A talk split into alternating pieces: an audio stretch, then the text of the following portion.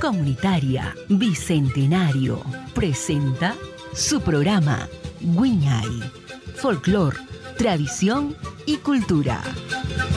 Con ustedes, Guiñay, bajo la conducción de la profesora Thais Ludeña.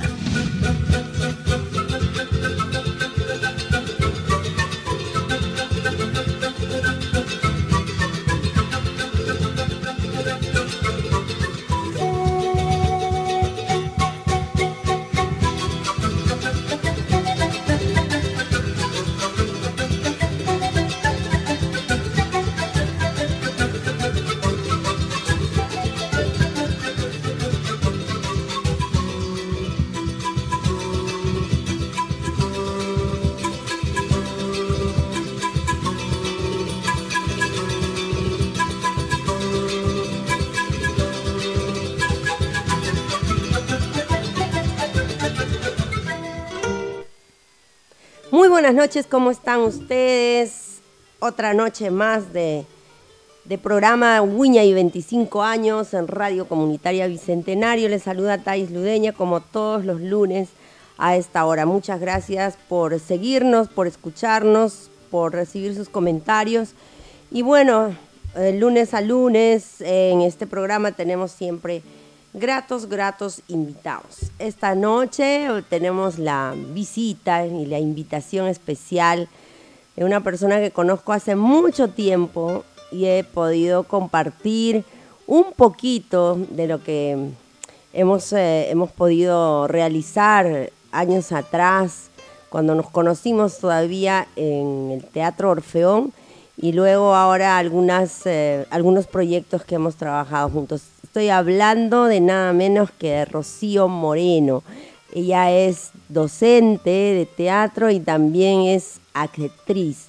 Buenas noches, Rocío, ¿cómo estás? Hola, ¿cómo estás, Thais? Buenas noches, un gusto estar aquí. Gracias por la invitación. Y sí, pues ya nos conocemos hace bastante. Mira, pero yo, yo te recuerdo de antes de la revista.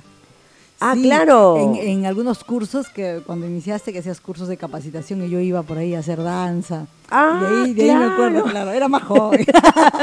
y me acuerdo que iba a los cursos cuando recién empezaba a trabajar, así que como que había que aprender más, así que iba un poco a hacer danza, también la danza me gustaba mucho, pero el teatro me ganó. Claro. sí. Sí. yo recuerdo años cuando, este, bueno, primeramente quiero darte la bienvenida, gracias por haber aceptado la invitación. Eh, sí, este, yo recuerdo que dictaba unos cursos de capacitación, ¿no? Claro, De la dirección de, de, no, de cultura, no, de educación.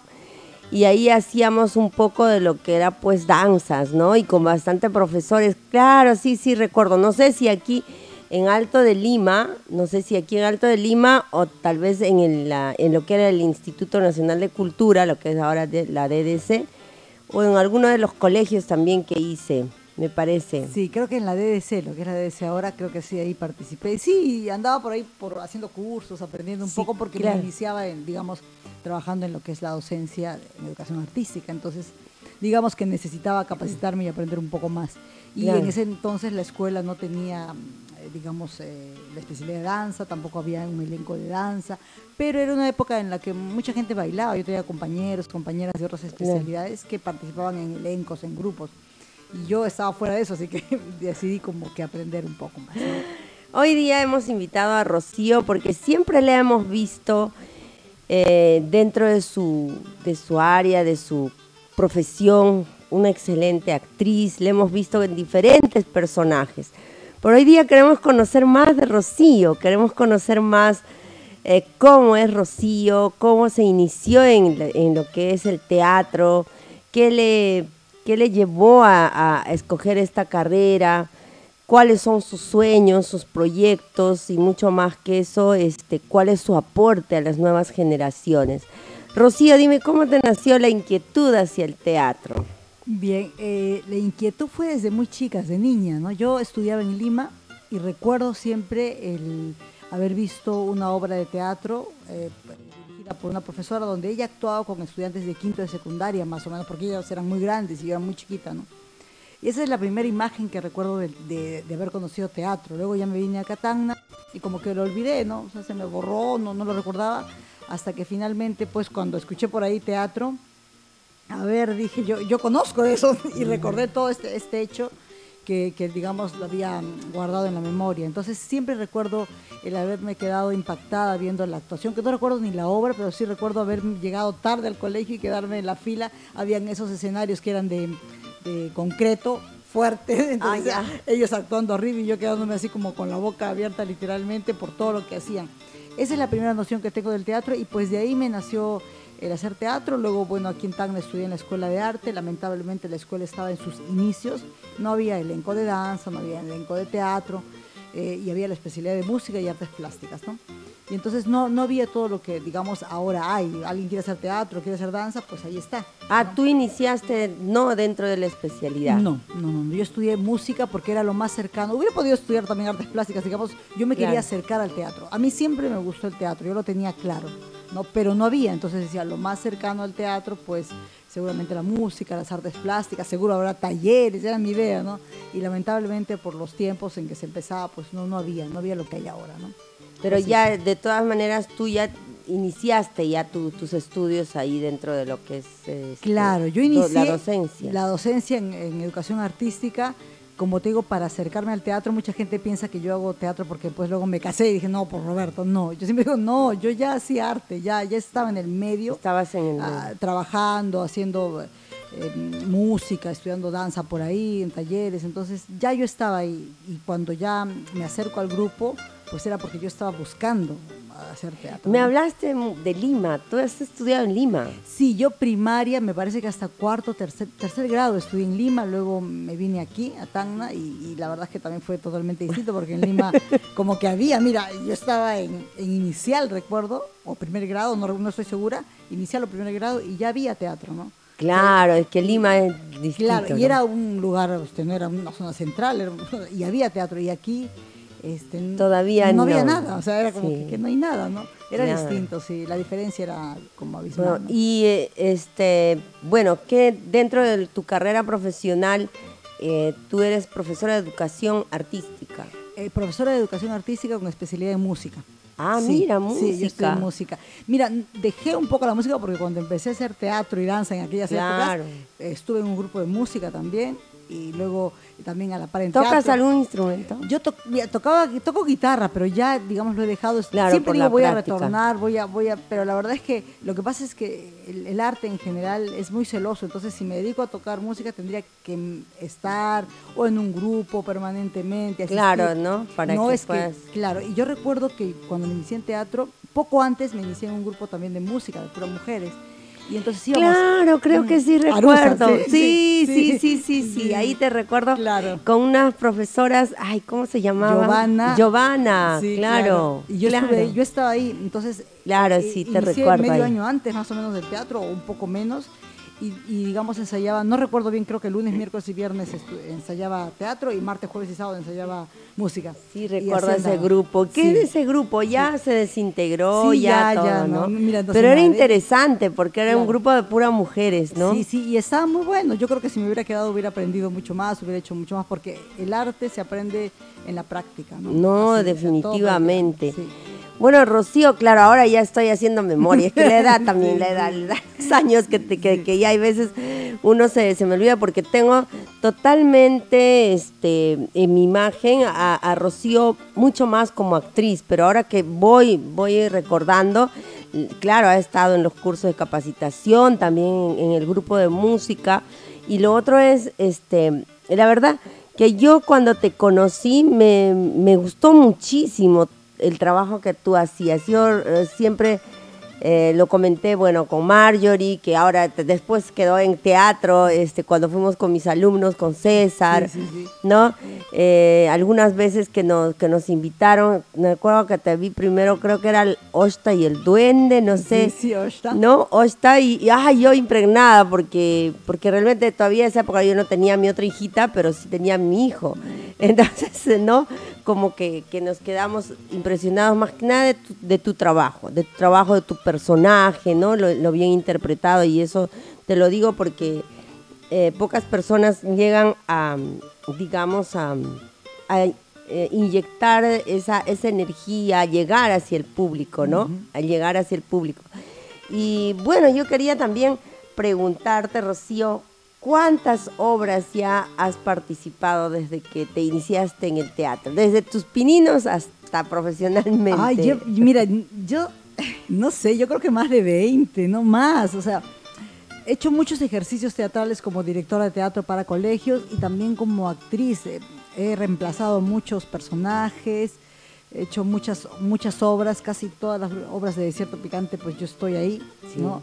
A veces haciendo más de un personaje porque lo que pasa o lo que pasaba antes era de que no venía un actor y había que reemplazarlo. ¿Y a quién está? Ya, Rocío. Entonces también fue eh, el aprender mucho así, ¿no? Como quien dice en la cancha yo creo que he hecho, no sé, yo calculo más, más de 20, 20 y tantos personajes, así, entre personajes pequeños y personajes como más elaborados, ¿no? Sí, he hecho mucho. Yo, yo admiro, lo que admiro mucho de, los que hacen teatro es realmente la memoria, porque yo considero que no, hemos, hemos tenido una pequeña nada más, este, una pequeña participación, recuerdo en la revista musical, no sé si te recuerdas, ¿no? Fútbol, ritmo y pasión, así, ¿no? Recuerdo. y para mí era mucho interpretar algo que yo era. sí, la directora de danza, Thais. Claro, ser yo misma, ser yo misma. Y digo, ¿no? Y admiro tanto la, memoria, ¿no? ¿no? solo es la memoria, sino también es la interpretación misma, ¿no? De cómo, cómo uno realmente se, se, se empodera del personaje. ¿Cuál es Sé que es todo profesional y tengo que averiguar mucho más en el campo del teatro, pero deben tener una, una estrategia. ¿Cuál es tu estrategia para, para memorizar tantos guiones? Dios mío, yo me olvidaría. Sí, mucha gente, mucha gente nos dice eso, ¿no? estudiantes o gente que también se inicia en el teatro. Dice, pero ¿cómo la letra? Yo no tengo buena memoria. Y bueno, yo siempre les digo, cuando te enamoras de alguien o te gusta algo, tú sabes hasta el nombre de, su perro, le digo, ¿no? Porque del abuelo, mis abuelos, sabes todo. Ah, ese sí es verdad. Es, el, interés que uno le pone. Pero sí hay, hay técnicas, hay formas. Por ejemplo, yo con, con Roberto, que fue el que eh, me enseñó, aprendí que había que escribir toda la letra de corrido, porque lo que pasa es que cuando tú tienes parlamentos o diálogos, interactúas generalmente con alguien. Entonces tú estás esperando que digas la frase que tiene que decir y luego la persona espera que diga la frase, ¿no? Y si no dice la frase o se equivocó, pues te quedas en el aire. Entonces ah, hay una estrategia, un método, digamos, que es transcribir toda tu letra, que en aquel entonces era a mano, porque vas a mano como que te queda más, claro. vas este, incorporando ya, transcribir la letra e ir aprendiéndose la letra de corrido, como si fuera una poesía de corrido y sin pero es bravo. sí, sí, sí, es, en un principio cuesta, pero con la práctica y dándole tiempo lo haces. Y, yo a mí siempre me gustan los retos. Cuando veo harta letra digo, wow, qué bueno. Cuando veo poca letra, mira que me olvido. Cuando son tres líneas, me, olvido. pero cuando son parlamentos de 20 líneas, diálogos extensos, o sea, es como que ya, es, no sé, me genera adrenalina, creo. Entonces digo, ya, ya, sí, sí, ahora yo puedo, yo me lo aprendo ya. Y, me gusta mucho aprenderme los textos, ¿no? Claro, porque recuerdo que con Wiñay hemos hecho, este, gracias a Roberto, la invitación que nos hicieron y a grandes amigos que ya no están, que ya no están y, que participaron en Fútbol, Ritmo y Pasión, esa revista que, que realmente el primer día en el preestreno no estaba Roberto y había habido mucha gente. Mucha gente. Y, es que Roberto estaba, me parece, en Canadá. Llegó y luego vio, oye, hay harta gente. No, en el preestreno había más que y nunca llegó a ver la cantidad de gente que fue al preestreno. Sí, realmente. y, estábamos muy, muy contentos porque para mis alumnos, para los integrantes, era algo nuevo, ¿no? Para nosotros era totalmente nuevo porque incorporar este el teatro y la danza y bueno, había, había, se había integrado tanto, había un sincretismo ahí tanto que, que hasta bailaban el guaylas y todo lo demás, ¿no? Sí, y entonces verlos a mis alumnos, por ejemplo, ahí en, de en los personajes, ¿no? César, al menos César ahí, José Antonio, Sheila. Y de ahí quedó enamorándose, pues ya Marjorie ya se quedó. se, quedó, se quedó, ya haciendo teatro. Y lo otro que se hizo es este mm, Pascualina, ¿no? y el niño Manuelito. claro, también. Ella fue Pascualina. Sí. Pascualina y Chía hizo pues de niñito, ¿no? De niñito, detrás de mis...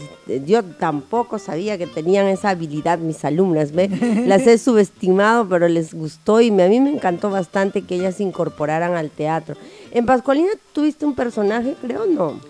Eh, me parece que era la animadora también. No, no- mira, no recuerdo pa- Pascualina bien, mira, porque lo que pasa es que Pascualina tuvo poca temporada. Ah, no fue muy larga, fue por casi Sí, por sí. Navidad, pues.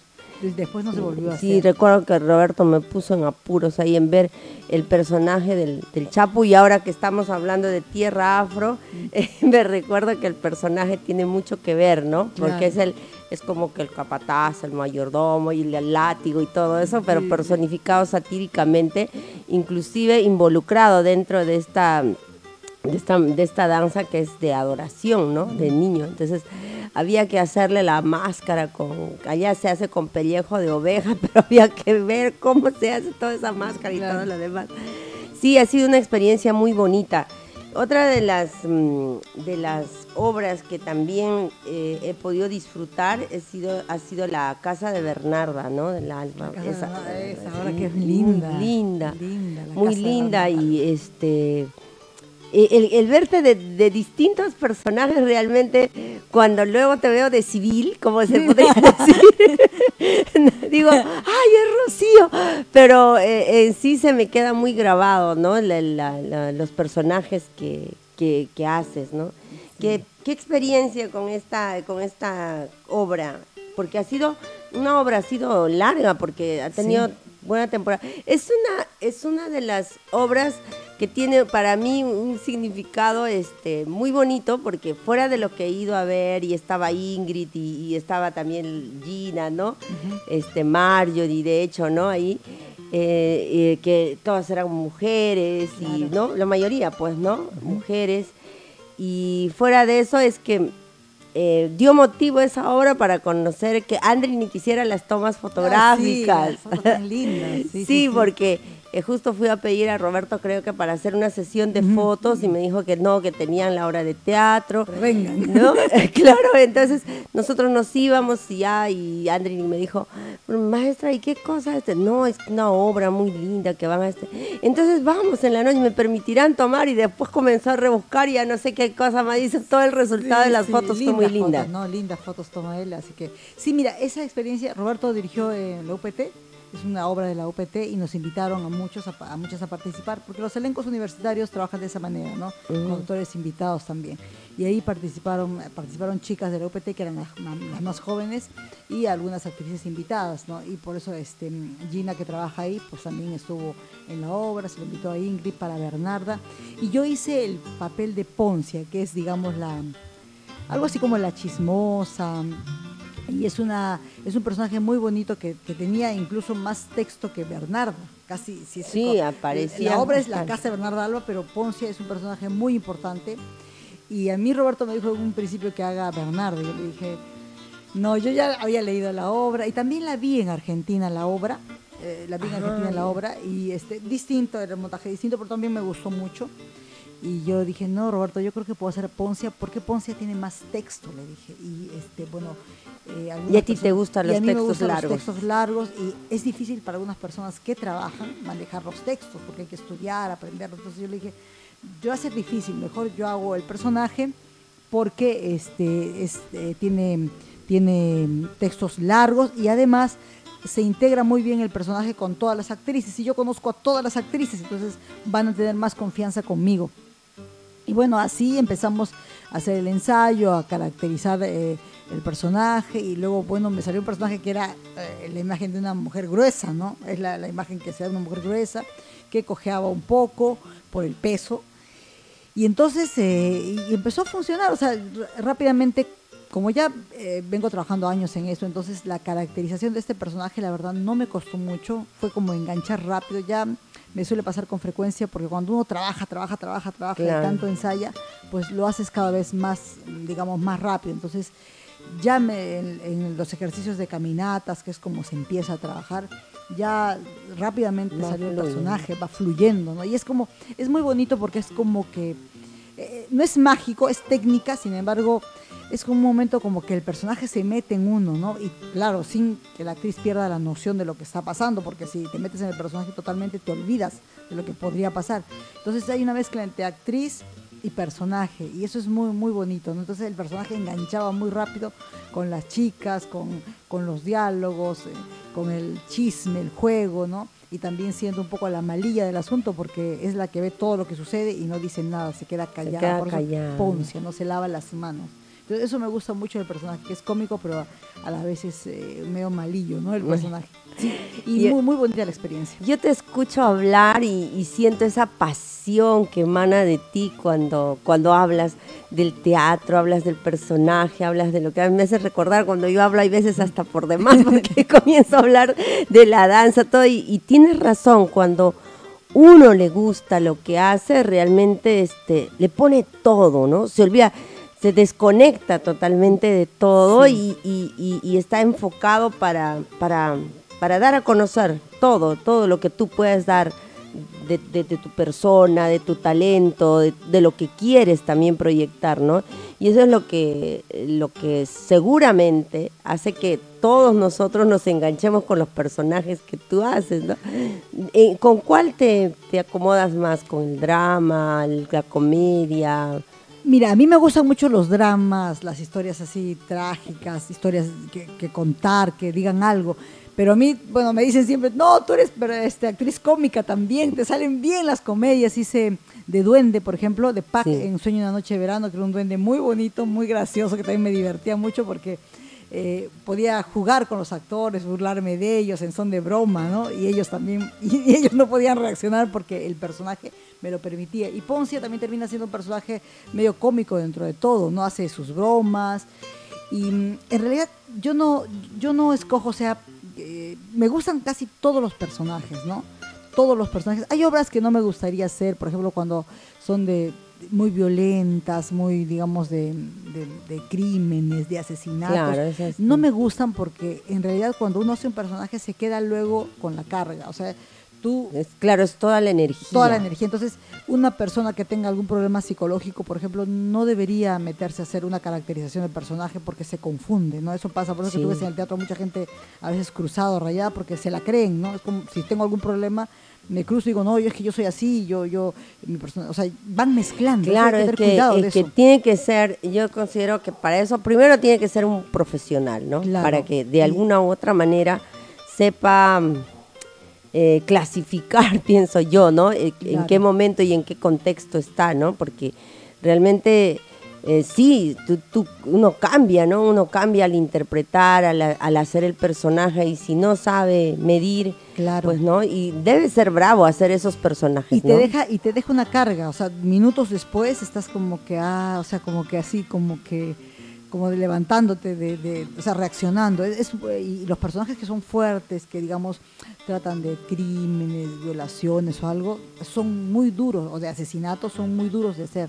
Entonces uno los hace como trabajo lo haces lo disfrutas como trabajo pero luego de eso te viene como la bajada.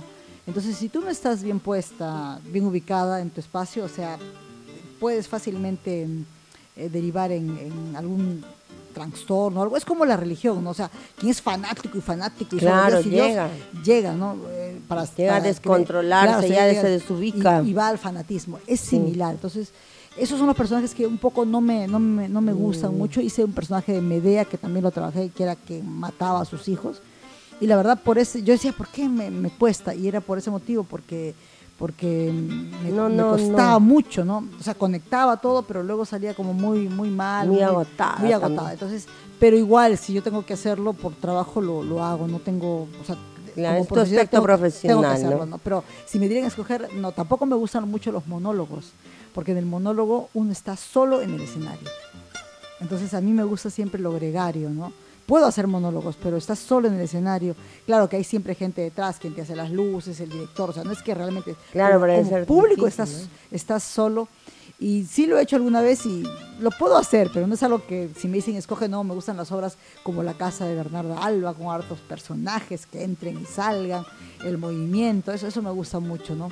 Claro. Sí. Yo, yo este, siempre he admirado eso realmente de los actores porque, bueno, será porque para mí yo lo veo una cosa inalcanzable, ¿no? Porque imposible, porque de eso también depende, como tú dices, ¿no? De lo que te guste. Me gusta ver, ¿no? Me gusta ver, pero yo siento psicológicamente impotente de poder llegar a aprenderme textos, de, interpretar, de llegar, ¿no? Y, y realmente es un trabajo bien valioso que, que ustedes como actores dan a conocer. Dentro de todos tus aportes, Rocío, este, ¿qué, ¿cómo llegas a Desierto Picante? A ver, yo llego a Desierto Picante en una época de crisis personal. Yo había, yo había terminado la escuela. Entonces, este, terminé la escuela y la verdad eh, no terminé muy bien porque, bueno, varios factores, ¿no? La escuela estaba empezando, yo también era más joven, estaba un poquito como ya aprendo lo que se da y cuando sales a, trabajar dices, oye, pero no sé bien cómo voy a hacer, qué hago ahora. Bueno, como en muchos casos, ¿no? No solo es... Se da. Se da, ¿no? Entonces uno termina, porque la época de escuela es lo bonito, el chiste, el juego con los compañeros, jajajiji, pero terminé y dije, ¿y ahora qué hago? Y no tenía como un rumbo. Dije, ¿qué, ¿cómo hago ahora? ¿Qué hago?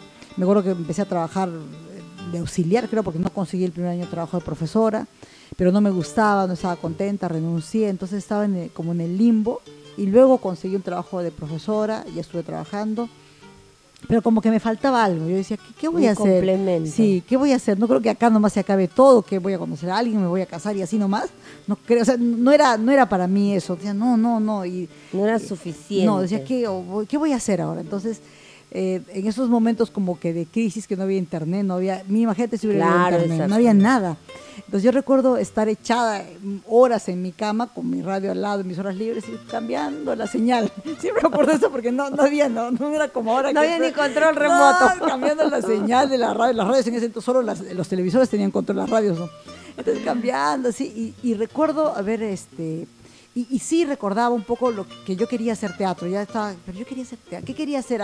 Porque pensaba, ¿qué voy a hacer en mi vida ahora? Algo que, haya dejado y que, que, te llene. Que me llene, ¿qué hago? ¿no? Y recordaba que era el teatro, porque además me lo había pasado en la escuela diciendo, oye, yo vine acá porque yo quería hacer teatro, yo no había, no había teatro, entonces yo quería hacer teatro.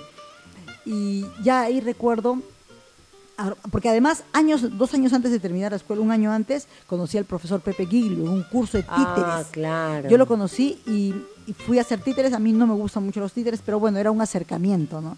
Y, él, y cada vez que él terminó el curso y luego yo me lo encontraba en la calle y creo que él se me escapaba porque yo le dije, profesor, ¿cuándo hacemos teatro? Y andaba así todo el año, todo el último año que terminé. Entonces ya me lo encontraba y ya no le decía nada, profe, ahí nomás. Y, y bueno, pasó un año, estaba yo en este limbo y recuerdo cambiar de emisora y escuchar la voz de Roberto en una radio teatro. Yo, ¿qué, qué, qué? Dije, Y ahí él anunciaba que iban a presentar una obra, no recuerdo en qué local del centro, eh, que había un taller de teatro. Y recuerdo muy claramente que el periodista le dice, y para la gente que quiere hacer teatro, y entonces Roberto dice algo así como, pero para la gente que quiere hacer teatro en serio. Entonces yo dije, ah, esa soy yo. Eso soy yo. Me hablan, ahí me hablan. Hablando, Entonces eh, cogí el lapicero porque él dijo, a ver, ¿a qué número pueden llamar? Porque aquel entonces era teléfono fijo, no había celular. Entonces yo busqué mi lapicero y anoté el teléfono y estuve como una semana, dos semanas mirando el teléfono. Llamo, no llamo. Porque además era todavía muy arrochada, que cómo voy a llamar, que quién será, que y miraba el teléfono y lo guardaba. Y, mira, y estuve así como dos semanas hasta que un día dije, llamo. Entonces llamé y recuerdo muy bien que me contestó el teléfono la mamá de Roberto, porque yo dije, ¿está el profesor Roberto de teatro? Ah, no, llega a tal hora, salido. Ya, entonces lo llamé como dos veces hasta que lo encontré. Y ya quedamos en encontrarnos en el local del centro, Avenida Bolognesi, ellos ensayaban. Y luego recuerdo también este, que ellos me iban a esperar y no estuvieron, no fueron al ensayo. Yo lo volví a llamar y me dijo, ya, este, anda tal día, te voy a esperar. Entonces Recuerdo haber llegado un día como a las 7 de la noche con mi guitarra y a Daniel Bolognesi y a Roberto solito esperando. Porque se habían ido ya y él solo estaba esperando porque yo me había comprometido en llegar. Y ahí conversé con él, ah, ya quedamos en que iba a ensayar porque era un taller libre, ya habían empezado creo unos meses antes, yo me comprometí. Y cuando salgo del ensayo, que ya me despedí, ya gracias, me encuentro con el profesor Pepe Guillo que estaba ensayando en el mismo local en la parte del fondo. Eh, y estaban formando el elenco magisterial, el elenco magisterial. Pero yo ya había hablado con Roberto. Entonces el profesor me dice, mierda, sí estamos formando. Y yo le dije, uy, tanto que le he insistido y ahora. Y yo ya había hablado con Roberto, lo había seguido un mes, creo. Entonces yo le dije, profesor, acabo de hablar con Roberto, ya me comprometí, ya, ya, ya tengo que. O sea, yo soy de claro, asumo compromiso. Sí, yo dije, no voy a pasar, y qué vergüenza, me voy a pasar por un costado, por detrás. No, no, ya me había comprometido. Y ahí me inicio eh, yendo a los ensayos, que la verdad me costó muchísimo en un principio, porque los demás estaban tenían trabajo corporal, tenían alguna obrita, textos, y yo no sabía nada, no me aprendía el texto de nada, era muy nerviosa. Y entonces eh, yo dije, voy a esperar, estuve un mes así como súper aburrida y dije, no, yo voy a cumplir tres meses y voy a hacer tres meses aunque no me guste y si no me gusta me retiro y nunca más regreso al teatro y si me gusta continúo. Así que me voy a dar un plazo. Siempre dije, no, me tengo que dar un plazo porque me le he pasado la vida diciendo que voy a hacer teatro o que quiero y no vaya a ser que a la primera me vaya. Y fue así, ¿no? Y a los tres meses ya yo tenía personaje, ya estaba yo empezando a actuar y, ya, y, como que cambió todo, ¿no? Sí, así fue, así fue. Pero qué, qué gusto me da, Rocío, de verdad tantas, tantas experiencias y conocer a Rocío, a Rocío Moreno. O sea, yo en esta entrevista quise y quiero conocer a Rocío Moreno, esas sus inquietudes de, de, de, verla así como actriz, que siempre la admiro y la, la, la sigo, ¿no? Porque aunque no he estado mucho con, digamos, en dos, tres obras, pero sí, sí he ido a varias obras que, tú, que ustedes han presentado. Rocío, vamos a seguir conversando, vamos a escuchar un poquito de música y regresamos.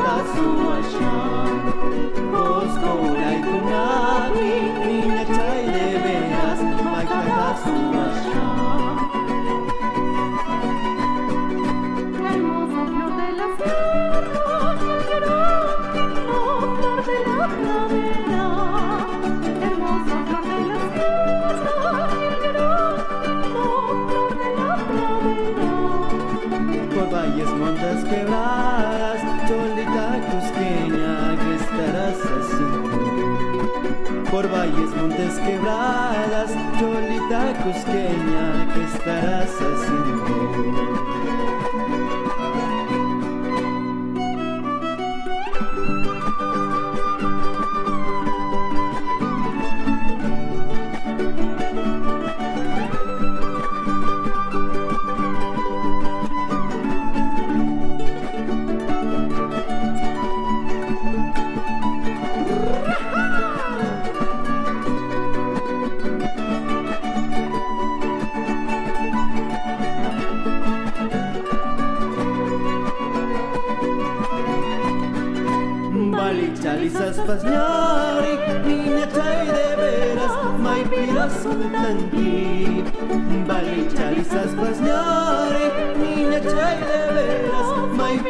dutenki Kozkura ikunapi Nina txai deberaz Maetala zua xan Kozkura ikunapi Nina txai deberaz Maetala zua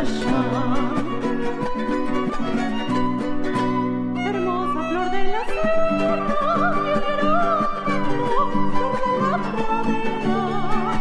Hermosa flor de la sierra por valles, montes, quebradas, cholita cusqueña, ¿qué estarás haciendo? Por valles, montes, quebradas, cholita cusqueña, ¿qué estarás haciendo? Saracha barwai parvocho, parvocho, trigocha ira, iracho, iracho. Saracha barwai parvocho, Paraguay,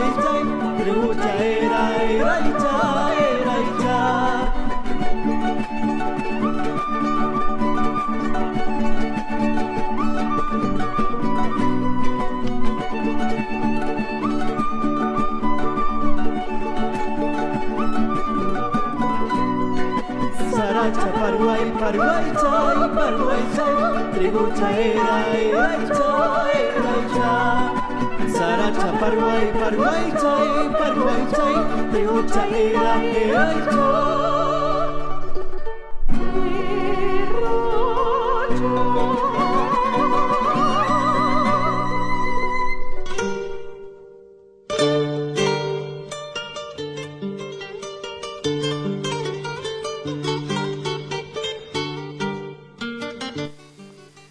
Bueno, hemos escuchado a Balicha, Balicha desde el Cusco, Balicha Lisa y Pañacha, en quechua, en quechua. Aquí estábamos justo hablando, luego de, de escuchar, estábamos ahí detrás, detrás del- de, la, de la música que se puso, conversando un poquito de los idiomas.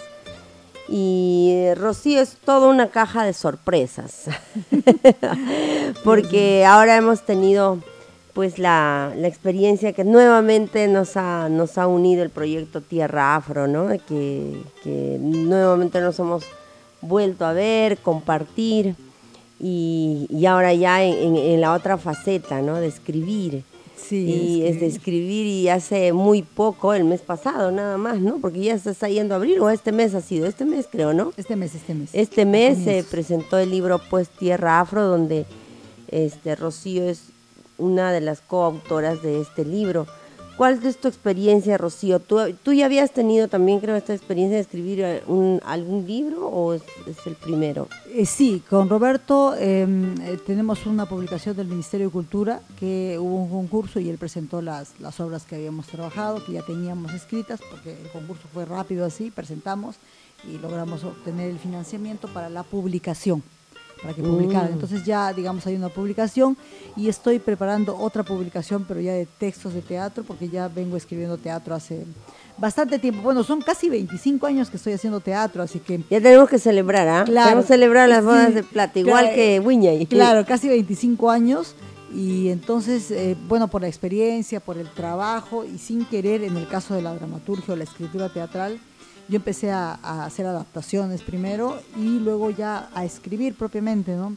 Porque se dio la Es decir, tú ya tienes este, experiencia escribiendo obras de teatro. Sí, ya, ya lo he venido haciendo, yo creo que más o menos más de 10 años eh, escribiendo teatro, como al principio, como te digo, ejercicios, porque como trabajo en la escuela de arte, a veces yo recuerdo en los principios cuando hacía teatro buscar libros, me iba, a- porque viajábamos mucho por el teatro, a ciudad que iba conseguía libros, o me iba a Chile, un libro, siempre traía libros de teatro, porque no había material de teatro. Y entonces eh, a veces fui adaptando, cambiando, pasa en la escuela o en lugares donde enseñas que se retira un estudiante y ya diste el texto, cómo adaptas, cómo cambias, ya no puedes cambiar el libreto, ¿no? Y entonces fui haciendo el trabajo de eh, adaptaciones de textos o arreglos en, el teatro, ¿no? Y de ahí pues ya fui escribiendo, porque algunos estudiantes, profesora, queremos hacer una obra un poquito más fuerte, una obra juvenil, y no había textos, ¿no? Entonces, eh, y empecé yo a escribir, a adaptar historias, y ya, y así poco a poco fui escribiendo, y ahora pues, ahora en pandemia, hemos escrito mucho radioteatro, he escrito mucho Radioteatro, ¿no? Adaptar obras de teatro que ya había escrito algunas a radioteatro, cambiarlas, entonces como que ya ahí... ahí Ahora en, en pandemia también han hecho radioteatro, ¿no? radioteatro, es que es algo muy bonito que cuando, porque yo luego volví a estudiar en la escuela teatro, yo estudié ya teatro nuevamente como tengo una otra carrera en teatro como actriz y ahí pues hicimos un ejercicio que se llamaba La sombra de un pintor, una obra de teatro y yo la escribí, era una tarea y dije ya, ya, yo voy a escribir la obra y escribí la obra que, que era un grupo de estudiantes que se mete de noche a la, a la escuela y los fantasmas y todo lo demás. Esa fue la primera obra de A la, a la misma escuela. a la misma escuela de noche. Sí, güey, entonces con los pasadizos, te imaginas la escuela Sí. oscura. Y además a mí me contó la señora que había un payaso que andaba, que andaba silbando. Entonces ya, ya empecé a escribir, a recrear una historia. Y pues a partir de eso, cuando llegó la pandemia, ¿qué vamos a hacer? ¿Cómo vamos a hacer? Pues hagamos radioteatro, volvamos a algo que, que ya estaba, que el radioteatro también es muy, muy ¿Tú melodramático. sientes cómoda también con Sí, radioteatro? también me gusta mucho el Te radioteatro porque las voces, ¿no? ¿No? Es muy, es- es te transportan, ¿no? La imaginación, porque ahí eh, solamente lo puedes escuchar y ya, ya lo demás se encarga tu, tu, tu mente, tu, ¿no? todo de, de, de ver Claro. cómo percibes, ¿no? Sí, sí, sí, así que es muy bonito también. Entonces has hecho, eh, has escrito, has hecho radioteatro y ahora nuevamente este, en Tierra Afro también estabas ensayando para, para salir. Yo me quedé con las ganas de ver, de verte y de pronto ya no te vi. Sí, también estaba ensayando y tuve ya unas dificultades por el tiempo, pero y también escribiendo, ¿no? Yo, bueno, es muy chistoso porque eh, con Roberto cada semana tenía que salir un capítulo. Ya, ya está, ya. Andábamos así con lo de la escritura un tiempo del radioteatro porque había que grabar rápido. La, el- la primera obra de radioteatro que grabamos creo que nos demoramos no sé cuánto tiempo, dos semanas, un mes. Porque la- también pasa que a veces las personas no creemos, o sea, vamos a hacer algo, lo hacemos, no lo hacemos. Y había la duda. Claro, es un hacer. proceso. Y luego ya se empezaron a grabar y a grabar y ya salieron también las obras de Sí, se ha hecho varias, varias, Claro, varias sí. que, que nos pasaban justamente en este y escuchábamos, ¿no? Incluso con la escuela hice Rosenda, la que murió de amor, que es una de este, una obra que está escrita en el libro Tan Historia y Folklore. Ya. Entonces hicimos la adaptación y ahí Rosenda, la que de amor, que es muy, muy bonita. Con tus también. chicos. Con los chicos de la escuela y todo lo grabamos con celular y bueno, luego alguien editaba, ¿no? Así, así lo Ah, hicimos, porque no se sí, podía, pues. en pandemia no se podía nada, no se podía venir a grabar, ¿no? La pandemia ha hecho que uno pueda mm, adaptarse a otras cosas, Sí, ¿no? también, sí, hay, hay muchos que, que hemos sabido resolver, pero hay otros que lamentablemente no, no, no se ha podido. Pero hasta ahora tus clases las sigues haciendo creo que virtual. Eh, el- en el caso del colegio ya estamos en presencial, así que ya eh, estamos eh, empezando a trabajar teatro también Ujú. y música. Y en el caso de eh, la escuela, los talleres van a ser presenciales y los cursos teóricos van a ser todavía virtuales. Porque en superior, escuché algunas entrevistas de los exministros, se hablaba de que posiblemente eh, las clases continúen virtuales, las, las clases teóricas, ¿no? Que era algo ¿no? que iba a quedar, se decía, ¿no? Pero es difícil igual porque a veces no te Es un poco encienden la cámara. O sea, es el contacto es interesante en cuanto el estudiante está ahí y quiere aprender y bueno, es en su casa, está con la con, con la computadora y bueno, quiere. Pero a veces pues no siempre se da, ¿no? Entonces no encienden la cámara, a veces no quieren opinar. Sí, se Es- queda uno, es- realmente se queda solo ahí porque Sí, a es- veces es como, sí. como- como que está habla y habla y no hay quien... y hay que ser muy dinámico, entonces tienes Sí. que dar el doble de energía que hace una clase. A ver, chicos, a ver, respondan. Tienes que estar así porque si no, Sí, no a- o sea, a plasmar tu propia técnica Sí, y sí. metodología, ¿no? Claro, es, es- entonces, si bien es cierto, ayuda, pero también es, es complejo para el profesor. A veces yo he, asis- he asistido como alumna a cursos y la verdad es que preguntas y nadie pregunta. Entonces yo preguntando, porque decía, ¿cómo pueden hacer eso? ¿Para qué asisten? No preguntan nada. Ni... Entonces yo decía, qué, qué incómodo para el profesor, ¿no? Entonces Claro. preguntando, hablando, opinando. Porque creo que, eh, o sea, ojalá que no se pierda esa- ese, ese contacto, ¿no? Por más teórico que fuera el curso, que se pierda el contacto. Claro. Yo este sé que aquí se ha, se ha tocado bastante, bastante el tema sobre, sobre el proyecto Tierra Afro, pero me gustaría saber cómo, cómo, cómo te has sentido escribiendo la, la obra Se quemó el ají.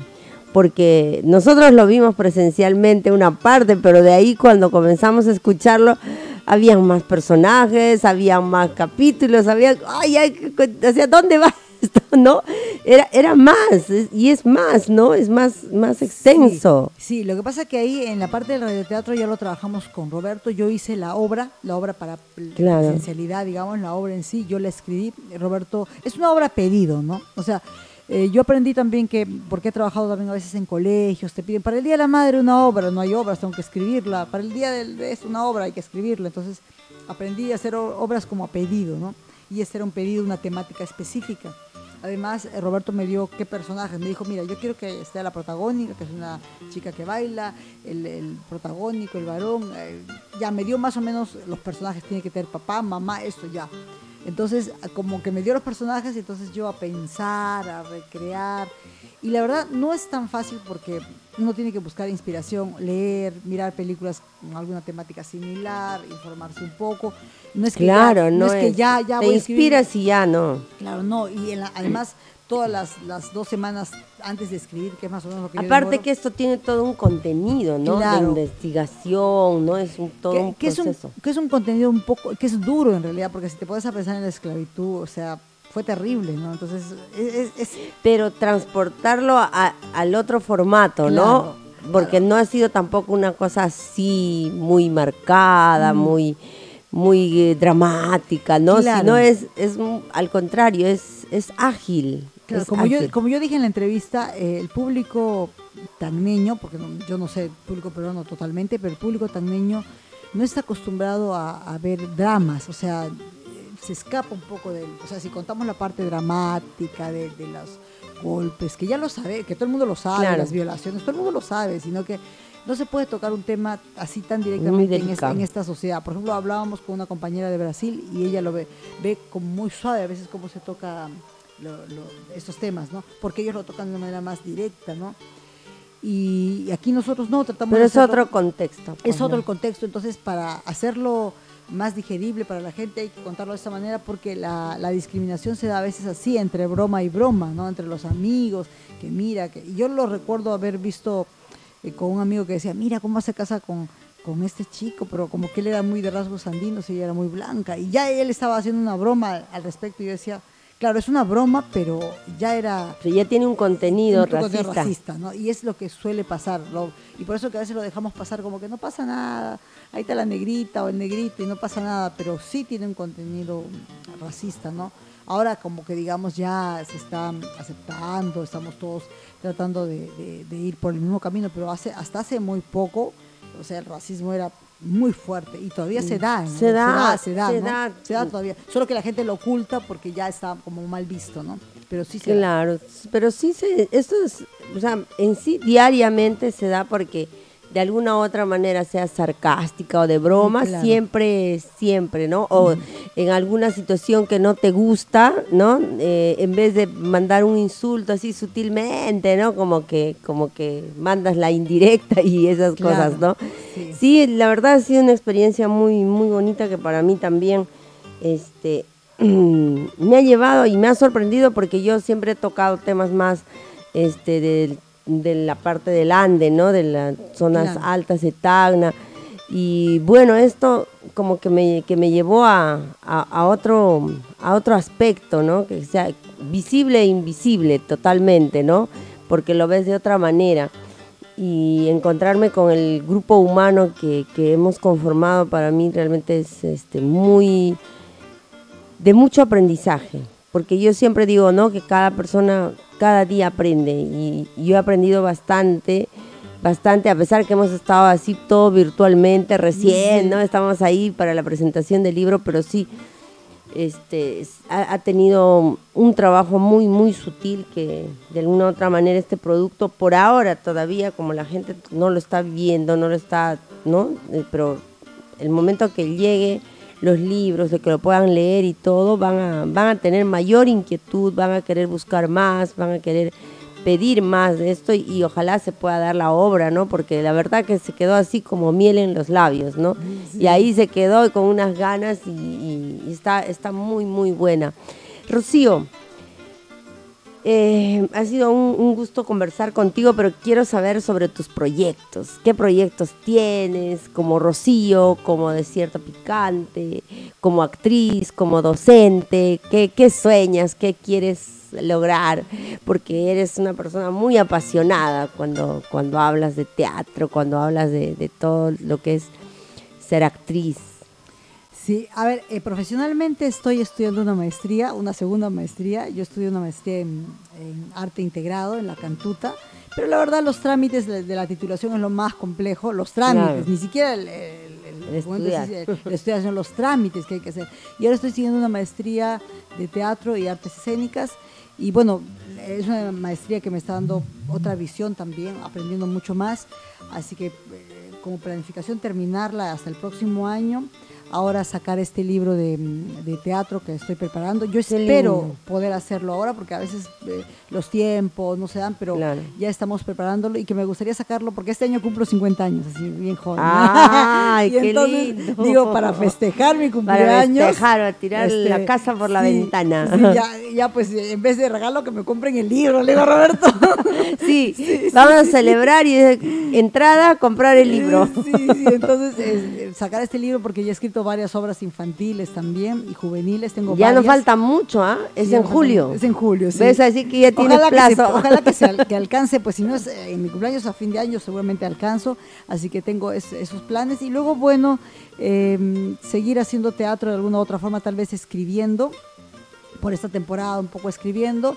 Y bueno, y si se da actuando, porque también tengo que actuar en un personaje pequeño, pues hacerlo, pero también ya escribiendo, que es algo que, que, que digamos que le Que ha agarrado veo el que le has agarrado el Sí, gusto, ya le el gusto. Me gusta porque además siempre surgen ideas y uno para así, pasa algo en la calle y dice, esto está bueno para el teatro. Eh, Esa ya, frase, ya, ya le pones ahí, Sí, le sí, anotas sí. ya. Como un que anda con el radar. Un indicador ahí. Sí, sí, sí, es muy bonito. Así que esos son mis planes. Bueno, trabajo en colegio y siempre en los colegios me gusta hacer muestras de teatro, porque creo que... ¿Qué tal? ¿En primaria o en secundaria? Es secundaria. Nosotros trabajamos, los profesores de arte, para solo el concurso tú participas para secundaria, no para primaria, es porque es un colegio público. Ah, colegio público en primaria enseña el docente de aula arte. Claro. En secundaria sí, entonces yo soy de ¿Y secundaria. qué tal la experiencia con los chicos? Mira, yo trabajé hace años en Creo que y en empecé- Fe y Alegría, ¿no? no, no, no, no. Inés trabaja en Fe y Alegría. Ay, verdad, me estoy confundiendo. Yo he trabajado en muchos colegios, en el Sora Carvajal, en, no sé, en varios colegios, me he paseado por varios colegios, pero antes, justo cuando empezó la pandemia, me- yo dije, ah, voy a trabajar ahora en la escuela algunas horas, que es un, es un tiempo parcial,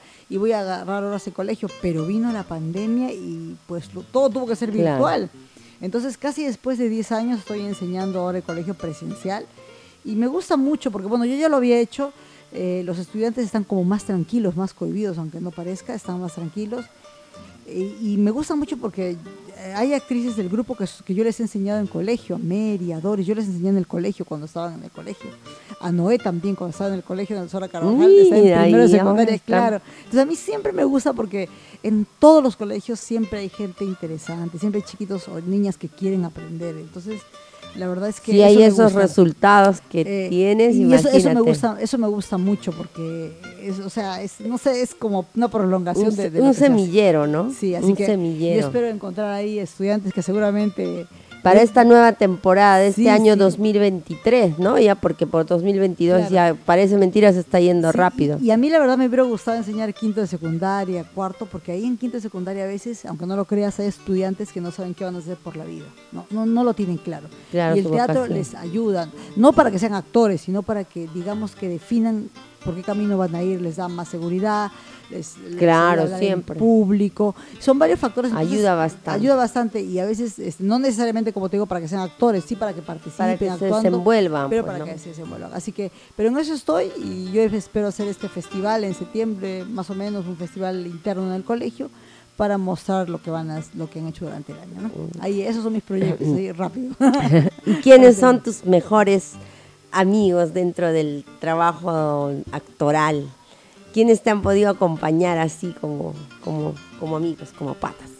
Así. Mira, yo me llevo muy bien en general con la gente que hace teatro, porque como compartimos tablas, o sea, en general casi, con- bueno, ahora con las chicas del grupo, que está Mary, está Doris, está este Diego también, este que es de otro grupo, pero ah, digamos trabajó con nosotros, Mirta, Ernesto, digamos que yo, son temporadas. Pero ¿no? con Inés has tenido una temporada muy buena. Con ¿no? Inés, claro, y luego Inés se retira, y, pero igual siempre hay contacto con ella, siempre viene Mario también, siempre se conversa con ellos, ¿no?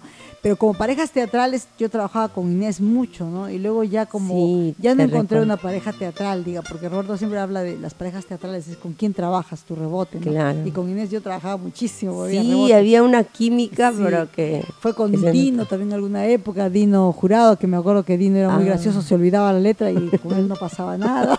Y era muy, oye, que yo decía, no, en el aire. Y ahí también uno aprende, pues, ¿no? Entonces, Claro. este, y, pero después como pareja teatral para actuar, estos últimos años, la verdad, pareja teatral casi no he tenido, casi, personajes y con uno y otro, pero como pareja teatral y hacer obras, obras, casi no. Si queremos ah, enviarle saludos a Inés, que justamente también la habíamos invitado, pero bueno, estaba indispuesta y ahora tendremos otra fecha, porque justo yo quería hacerles pues la entrevista a las dos para que recordaran muchas anécdotas, muchas experiencias que han tenido y me da mucho gusto felicitarte de verdad, Rocío. Eh, desearte siempre todos los éxitos y mucho más que eso, que sigas aportando a las nuevas generaciones, porque hace mucha falta eso, hace mucha falta em, que los jóvenes puedan saber de arte, sentir arte y hacer arte, porque realmente no, no estamos en un mundo donde podamos eh, darnos ese espacio, porque se cree que el arte no, no te va a dar nada, ¿no?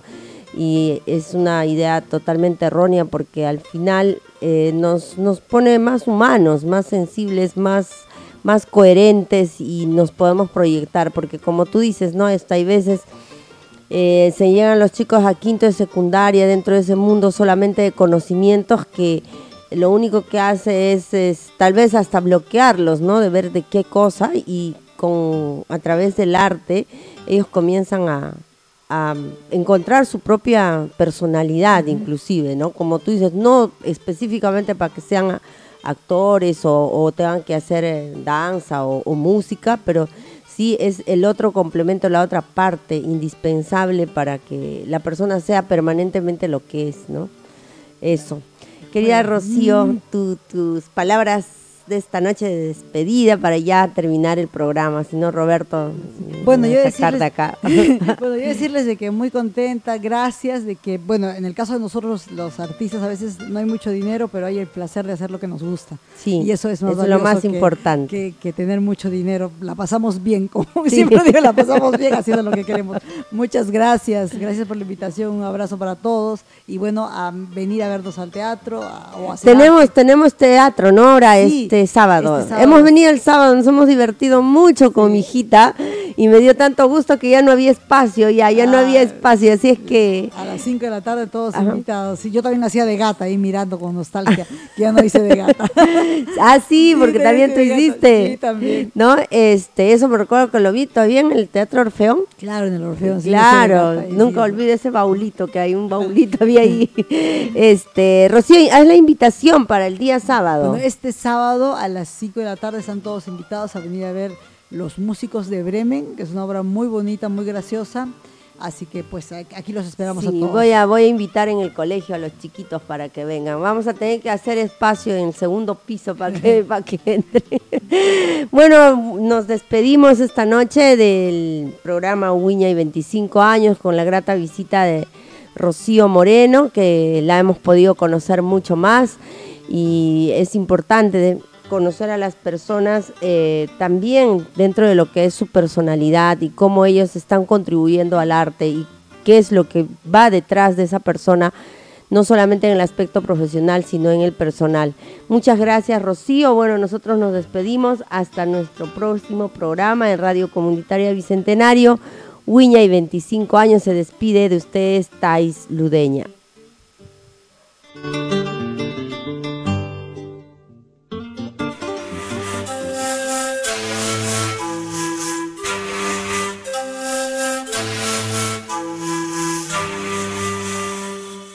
Hola, mi nombre es Roberto Palza y soy director de teatro.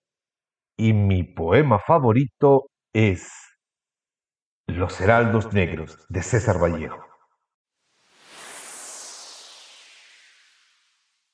Hay golpes en la vida tan fuertes.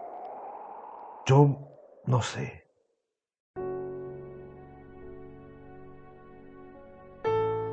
Golpes como del odio de Dios, como si ante ellos la resaca de todo lo sufrido se emposara en el alma.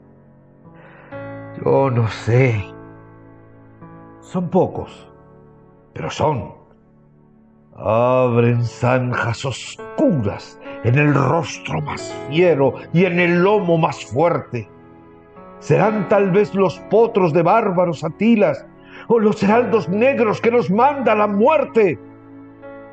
Son las caídas hondas de los cristos del alma, de alguna fe adorable que el destino blasfema. Esos golpes sangrientos son las crepitaciones de algún pan que en la puerta del horno se nos quema.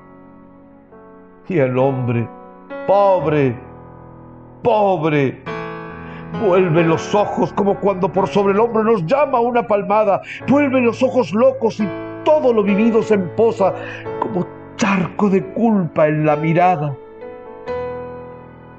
Hay golpes en la vida tan fuertes. Yo no sé.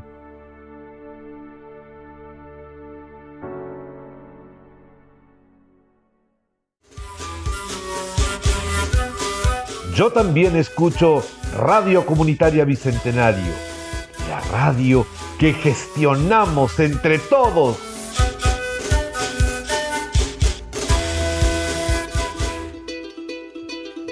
Radio Comunitaria Bicentenario presentó su programa Guiñay, Folklore, Tradición y Cultura.